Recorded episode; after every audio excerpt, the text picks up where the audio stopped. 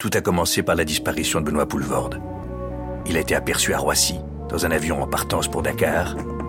Nous sommes partis à ses trousses. pas vu Benoît Les aventures rocambolesques d'Edouard Baird et Jacques Souvent à travers le monde. C'est très énigmatique, vous l'avez pas vu ma soeur C'est lui là, non Sénégal, l'affaire Benoît Poulvorde.